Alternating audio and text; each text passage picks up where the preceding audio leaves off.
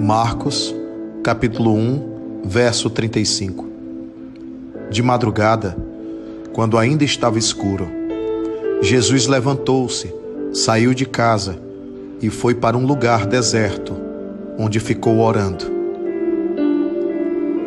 Você não se pergunta a respeito disso? Jesus orando? Talvez muita gente possa questionar: como pode Jesus precisar orar se ele é o Cristo? Se ele viveria em constante comunhão e ligação direta com Deus? Qual a necessidade de se recolher para um lugar deserto e ficar em oração?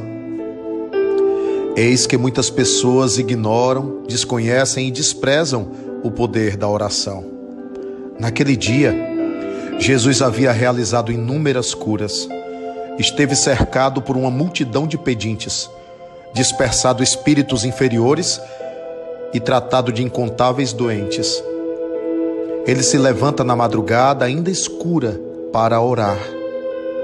Com isso, o Mestre nos ensina que a oração é uma forma de intimidade com Deus, um diálogo restaurador um momento de falar e de também escutar a voz do Pai Celestial, recolhimento indispensável ao aconselhamento divino, momento de restauração das forças espirituais, agradecimento por todas as maravilhas que o dono de tudo, o Senhor do universo e de todas as coisas, realizou através das mãos do Filho amado.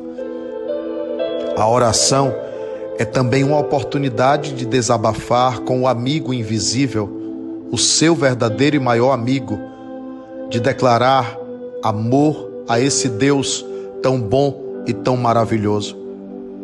Se Jesus orava, quanto maior é a nossa necessidade de orar também.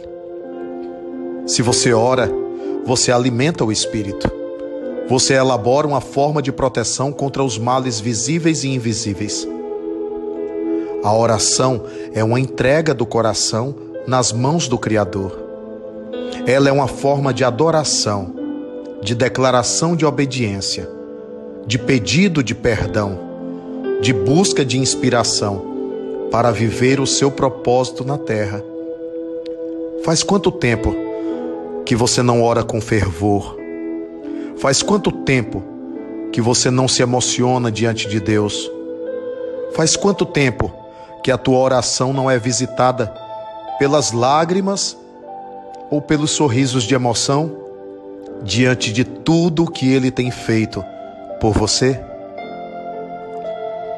Precisamos de evangelho na atitude.